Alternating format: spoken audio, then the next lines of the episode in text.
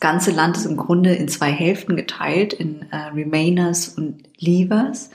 Und die Queen und die königliche Familie sind im Grunde die einzigen hochrangigen Personen, deren Meinung über den Brexit wir nicht kennen.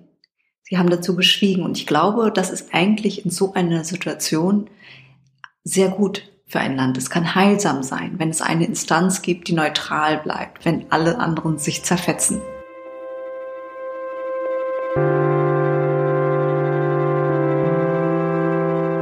Geschichte hinter der Geschichte. Der wöchentliche Podcast für Freunde der Zeit.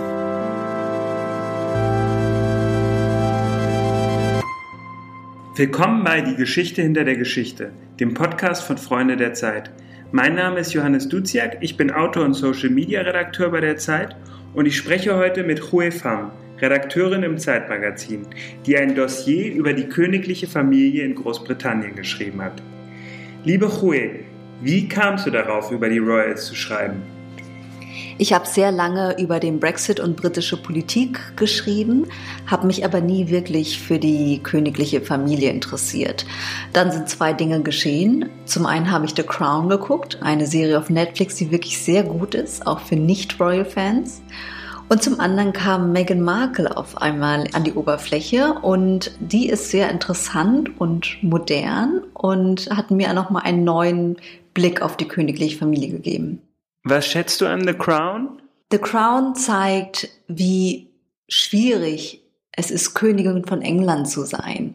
Sie ist, die Queen ist einerseits eine sehr mächtige Person, die Millionen Menschen repräsentiert, nicht nur in Großbritannien, sondern auch in, in den Commonwealth-Ländern, das sind 53 Stück, da ist sie das Oberhaupt. Und sie hat ihre verschiedenen Paläste und Kutschen und sehr viel Geld. Und dennoch ist die Rolle, die sie spielen muss, eine, die verlangt, dass sie ihre Macht nicht einsetzt. Dass sie im Grunde sich nicht einmischt in politische Angelegenheiten, dass sie viele Auftritte macht, aber eigentlich nichts sagt. Und The Crown zeigt, was das eigentlich für einen Menschen bedeutet, wenn man in so einer herausgehobenen Position ist und dennoch im Grunde in so einer Art goldenen Käfig lebt. Dieses Mitgefühl für die Zwänge der Monarchie klingt in deinem Stück auch an. Du schreibst zum Beispiel, früher hat das Volk dem Monarchen gedient, heute ist es andersrum. Hast du bei deiner Recherche die Royals auch ein Stück weit bemitleidet? Ich, ja, ja, das kann man so sagen. Ich habe durchaus Mitleid empfunden. An einem Tag war ich in London, als die ähm, Kate Middleton, die Frau von Prince William, ihr drittes Kind bekommen hat. Ich habe acht Stunden vor dem Krankenhaus darauf gewartet, bis sie mit ihrem neugeborenen Kind vor die Kameras tritt. Und sie kam heraus zusammen mit William und dem Baby, das damals noch keinen Namen hatte. Und ich habe mich einfach gefragt, was muss, wie muss das für eine Frau sein, wenn sie nur wenige Stunden davor eine Geburt hinter sich gebracht hat und einen sehr, sehr privaten Moment eigentlich erlebt hat. Und draußen wartet die Weltpresse darauf, dass du einmal winkst. Und sie trug ähm, hochhackige Schuhe und ein rotes Kleid. Sie war perfekt geschminkt, ihre Haare waren in Locken gelegt, Sie war für den Fotocall perfekt hergerichtet. Und auch das, glaube ich, muss in so einer Situation, wo man gerade Schmerzen erlitten hat und aus dem Krankenhaus kommt, wahnsinnig viel Überwindung und Disziplin kosten. Und da an dieser Szene habe ich nochmal verdeutlicht gesehen, ähm, was es bedeutet, was die Royals, dass die Royals eine Performance abliefern müssen für das Volk die ganze Zeit. Wenn sie das nicht tun, dann könnte es sein, dass das Volk ihnen die Liebe entzieht und dann gibt es keinen Sinn mehr. Äh, dann gibt es keinen Grund mehr, die Monarchie weiter am Leben zu erhalten. Was schätzen die Leute an den Royals, wenn sie nichts zu sagen haben? Menschen schätzen gerade, dass die Royals nichts sagen. Sie finden es gut. Sie wollen nicht, dass ein König Meinungen hat oder eine Königin ihnen äh, vorgibt, wie sie zu leben haben. Sie wollen ein, ähm, im Grunde wie jetzt mit der Queen ein großmütterliches Symbol, eine Frau, die schon seit mehr als 60 Jahren auf dem Thron sitzt und ihnen das Gefühl gibt, da ist jemand, die verkörpert Tradition, die verkörpert Stabilität und das ist gerade jetzt sehr wichtig, da Großbritannien nach dem Brexit wahnsinnig gespalten ist. Das ganze Land ist im Grunde in zwei Hälften geteilt, in äh, Remainers und Leavers. Und die Queen und die königliche Familie sind im Grunde die einzigen hochrangigen Personen, deren Meinung über den Brexit wir nicht kennen. Sie haben dazu geschwiegen. Und ich glaube, das ist eigentlich in so einer Situation sehr gut für ein Land. Es kann heilsam sein, wenn es eine Instanz gibt, die neutral bleibt, wenn alle anderen sich zerfetzen. Gibt es überhaupt keine Anzeichen, wie die Queen, wie die Royal Family zum Brexit steht? Es gab während der EU, ähm, kam, äh, während des EU-Referendums den Versuch, sie zu instrumentalisieren. Einer der Leave-Befürworter, Michael Gove, hat in einem Zeitungsartikel äh, einem Sun-Journalisten gegenüber fallen gelassen, dass er glaubt, die Queen hätte für Brexit gestimmt. Und er war natürlich ein Brexiteer. Ähm, der Palast, nach allem, was man weiß, war danach wahnsinnig aufgebracht, dass er sowas wagen würde ähm, und haben das natürlich abgestritten. Ich persönlich habe mich auch oft gefragt, könnte es sein, dass die eher Brexit-freundlich sind, weil sie ja eher an den Commonwealth denken und eher traditionell sind. Oder könnte es auch durchaus sein, dass sie relativ pro-europäisch sind, da ja die, die königliche Familie zum Beispiel sehr viele deutsche Vorfahren hat. Die, die Großmutter der Queen Victoria hatte einen deutschen Mann zum Beispiel und hat auch Deutsch gesprochen. Also eigentlich sind die selber, die königliche Familie, wie auch viele andere monarchische Familien in Europa, sind miteinander verwandt und eigentlich ziemlich international unterwegs.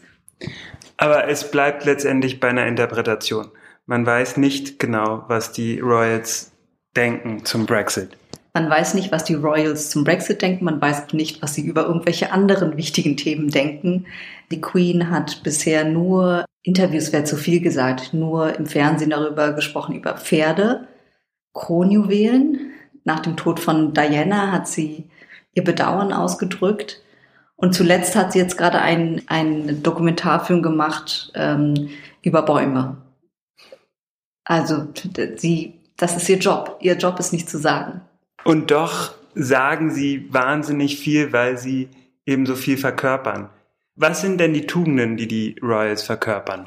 Die Royals einerseits, glaube ich, in den Augen von vielen in Großbritannien eine Familie, die die Geschichte, die Geschichte des Landes verkörpert, die verkörpert, wie die unterschiedlichen Teile des Landes, also von äh, Schottland, England, Wales, Nordirland zusammengehören. Aber interessanterweise verkörpern sie auch gleichzeitig die Fähigkeit, sich zu verändern.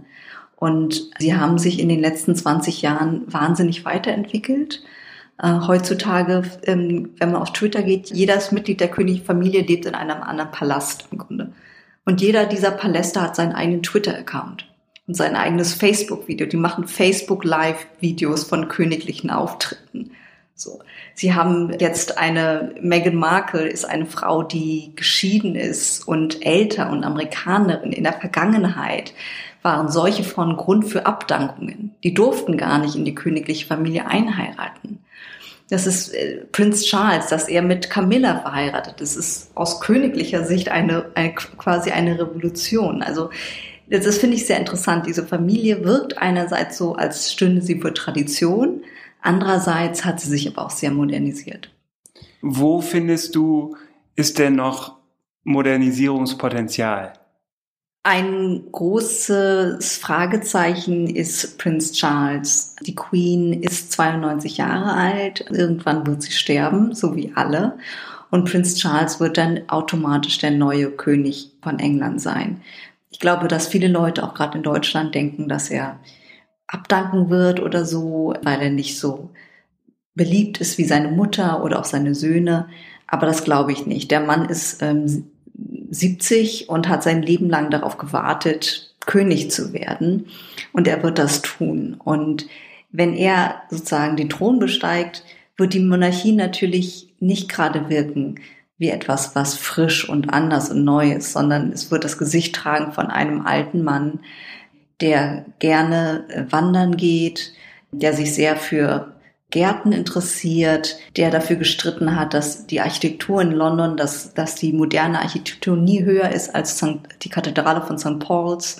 Also der mit vielen Gutes auch getan hat, aber natürlich eher für das Gestern steht. Und es könnte sein, dass wenn Prinz Charles auf dem Thron sitzt, dass die Monarchie dann insgesamt etwas unbeliebter ist, als sie jetzt ist und dass sie unmoderner wird. Wie kommt man ans Umfeld der Royals ran?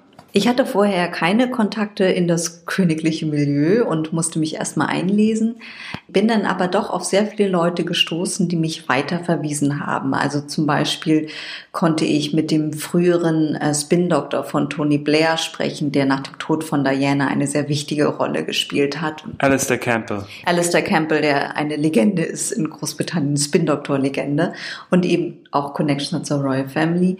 Ich konnte auch mit einer ganzen Reihe von Königen königlichen Biografen und königlichen Korrespondenten reden. Das ist eine Gattung, die gibt es gar nicht in Deutschland. Es sind Leute, die berichten nur über die Familie und gehen dauernd zu ihren Terminen und ähm, haben natürlich auch wahnsinnig viel erlebt, sind zum Teil selber Teil der Geschichte geworden.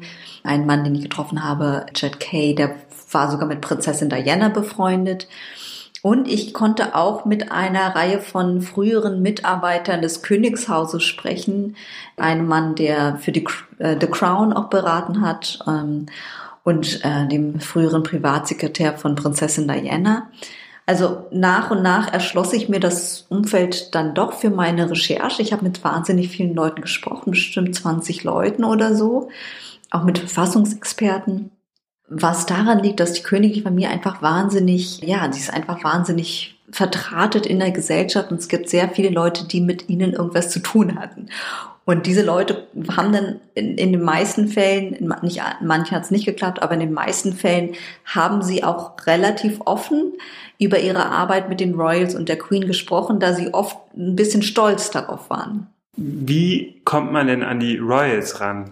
Wie bekommt man einen königlichen Termin? An die Royals selber ranzukommen, ist fast unmöglich.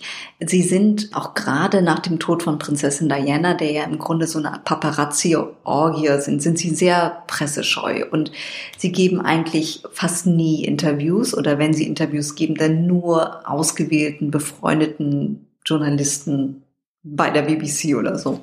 Es gibt allerdings sehr viele öffentliche Auftritte, die sie absolvieren. Man kann sie im Internet nachlesen. Es gibt so eine Webseite, auf der man gucken kann äh, nach Datum und Mitglied der Royal Family. Da kann man sehen, wo sie auftreten. Und als normal, als Mitglied der Öffentlichkeit kann man einfach hingehen. Zum Beispiel, weiß nicht, kommen raus aus der Westminster Abbey nach einem Gedenkgottesdienst oder so. Als Journalist kann man auch versuchen, sich für diese Termine akkreditieren zu lassen, damit man etwas näher dran ist und zum Beispiel in der Kirche sein darf, während Sie den Gottesdienst zuhören. Da muss man sich bei den Palästen bewerben, normalerweise ungefähr eine Woche vorher. Und es war für mich eine interessante Erfahrung. Man hatte, es gibt dann quasi eine Position, wo man draußen vor dem Eingang steht und quasi nur irgendwie so sie dabei sehen kann, wie sie rein und rauskommen und darauf kann man sich als ausländischer Journalist bewerben. Und ich habe das auch im Namen der Zeit versucht, meine Bewerbung eingereicht, aber ich wurde nie ausgewählt, da das Interesse einfach so groß ist. Und bei der Hochzeit am 19. Mai wird es einen riesigen Medienauflauf geben. Natürlich auch nochmal vergrößert, weil die amerikanischen Fernsehsender mit irgendwie Riesenteams da einfliegen werden. In Windsor werden schon überall Gerüste aufgebaut und für zigtausende Pfund werden Häuser entlang der Strecke gemietet, wo die dann mit ihrer Kutsche vorbeifahren. Und wie mir eine Freundin berichtete, die Amerikaner, die mieten dann nicht nur das eine Haus für 60.000 Pfund, sondern mieten noch alle Häuser drumherum, damit niemand den gleichen, äh, den gleichen Kamerawinkel hat. So, also das ist eine riesen, ähm, eine riesen Medienschlacht, ein riesen Medienereignis. Ganz nah kommt man aber leider nicht an sie ran. Grund für diese erhöhte Aufmerksamkeit ist Meghan Markle die amerikanische Schauspielerin, die bereits geschieden ist und afroamerikanische Wurzeln hat. Du beschreibst in deinem Stück, dass die Hochzeit von Prince Harry und Meghan Markle eben auch eine beschwichtigende Wirkung haben könnte auf die Rassenkonflikte in England. Nun gibt es ja auch einige Klassenkonflikte. Das wurde zum Beispiel im vergangenen Sommer deutlich, als das soziale Wohnungsbauprojekt der Grenfell Tower in London brannte. Was ist die Wirkung der Royals auf die Klassenkonflikte? Das Interessante ist, natürlich sind die ähm, Royals wahnsinnig privilegiert um, ähm, und William und Harry waren auf teuren Internaten und Privatschulen. Die haben aber selber, die haben zum Beispiel lange in der Armee gedient. Das heißt, die sind eigentlich von ihrer Sozialisation in Anführungsstrichen relativ proletarisch. Ich glaube, gerade Harry ist einer, mit dem kann man auch im Pub ein Bier trinken gehen. So mhm. wirkt er zumindest. Und Megan kommt auch aus einer Familie, die nicht sehr privilegiert ist. Ehrlich gesagt ist mir bis heute nicht ganz klar, was ihre Eltern machen. Also ihre Mutter arbeitet wohl für eine Klinik, in der Menschen mit psychischen Problemen, äh, eine soziale Klinik für Menschen mit psychischen Problemen. Ihr Vater ähm, war in Mexiko untergetaucht. In den Boulevardmedien gab es Berichte darüber, dass er bankrott sei. Dann hat sie äh, zwei ältere Halbgeschwister, ähm, die versuchen, den Ruhm auszunutzen und sich öffentlich ihrer Schwester beschweren, dass sie zur Hochzeit nicht eingeladen sind. Also Megan kommt nicht aus einer herausgehobenen Familie. Sie kommt eher aus einer zerrütteten Familie, die offenbar, sie scheint mit ihren Eltern guten Kontakt zu haben, aber es ist kein, es ist kein privilegiertes Elternhaus. Und sie hat es aber, Meghan Markle hat sich aber ziemlich nach oben gearbeitet. Und ich glaube, dass sie in, ihre, in dieser Rolle als sozusagen moderne Prinzessin wird sie für viele Frauen und für viele Leute ein Vorbild sein. Und das kann schon, glaube ich, eine beschwichtigende Wirkung haben. Dein Stück hat eine starke These, nämlich dass die Royals die Retter der Demokratie sind. Wie belegst du diese These? Die These bezieht sich darauf, dass sich ähm, Großbritannien hat vor fast zwei Jahren für den Brexit gestimmt. 52 Prozent waren dafür und 48 Prozent waren dagegen. Das Referendum war angesetzt als ein Paradebeispiel für Demokratie. Die Menschen sollten das, die Möglichkeit haben, selber zu bestimmen, wie ihr Verhältnis zu Europa ist. Das Problem ist, dass nach diesem Ausgang, nach diesem knappen Ausgang, gibt es ein viel größeres Dilemma, nämlich die Frage, wie die Menschen untereinander stehen. Sind die, bei so einem knappen Ergebnis bei so einer wichtigen Entscheidung ist es bis heute, gibt es keine, keinen Konsens im Land darüber, ob diese Entscheidung richtig war und wie man sie eigentlich umsetzt. Und bis heute wird darüber gestritten. Bis heute gibt es Leute, die sagen, es sollte eine zweite Abstimmung geben. Das heißt, die Demokratie, die den Menschen ja viel Macht geben sollte, hat sie gegeneinander aufgebracht. Und die Monarchie, die die Menschen eher sozusagen entzücken soll, und ihnen ein gutes Gefühl geben soll und symbolisch wirken soll, die, glaube ich, ist in so einer, in so einer Situation sehr wichtig. Die Royals werden den Brexit nicht stoppen. Aber die Wunden, die durch den Brexit geschlagen werden, die müssen an irgendjemandem verheilen oder durch irgendjemanden. Und ich glaube, wenn die königliche Familie nicht wäre, dann wäre die Situation vielleicht noch schwieriger in der Gesellschaft. Und ich glaube, dass es sozusagen die Royals schaffen das dann sozusagen diesen diesem Land zu helfen in seiner demokratischen Krise, indem sie ihnen einen Punkt für Einigkeit geben und das Gefühl geben, egal was passiert, wir sind immer noch Briten und wir sind immer noch da und wir schaffen das auch irgendwie. Und jetzt mit Meghan Markle, wir sind eben doch ein weltoffenes Land. Wir sind kein rassistisches Land, auch wenn im Brexit fehlen, aber wir ein weltoffenes Land. Also das ist sozusagen der Versuch, Monarchie und Demokratie zusammenzudenken. Was entgegnest du den Gegnern der Monarchie, die vielleicht auch sagen, die Monarchie ist mit ein Grund für den Brexit, nämlich dafür, wofür die Monarchie steht, für die Nostalgie des British Empire. Man kann das absolut sagen. Ich finde, das ist eine gute Frage, also ein guter Punkt. Ähm, und ich selber habe ja die Royal Family sehr kritisch gesehen. Ich würde auch nicht in Deutschland eine Monarchie einführen wollen. Aber wenn man sich das genau anguckt, dann ist England, Großbritannien eigentlich schon fast eine Republik. Sie sind im Grunde sozusagen von ihren politischen Gesetzen, sind sie eine Republik, dessen Staatsoberhaupt aber monarchisch ist und sozusagen in der Familie weitergegeben wird.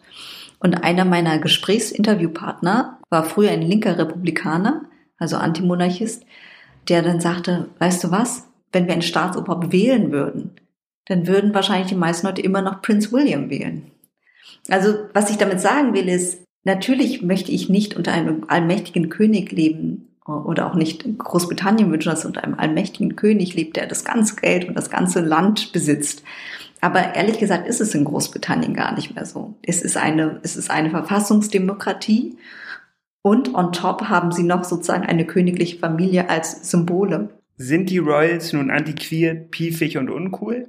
oder sind sie die Retter der Demokratie? Darüber hat Hue Pham ein spannendes Dossier geschrieben. Unser Podcast ist hiermit am Ende angelangt. Auf verlag.zeit.de slash Freunde slash hinter der Geschichte können Sie uns folgen und unseren Podcast abonnieren. Dort finden Sie auch ältere Folgen. Ähm, nächste Woche haben wir dann wieder eine neue Folge für Sie. Vielen Dank.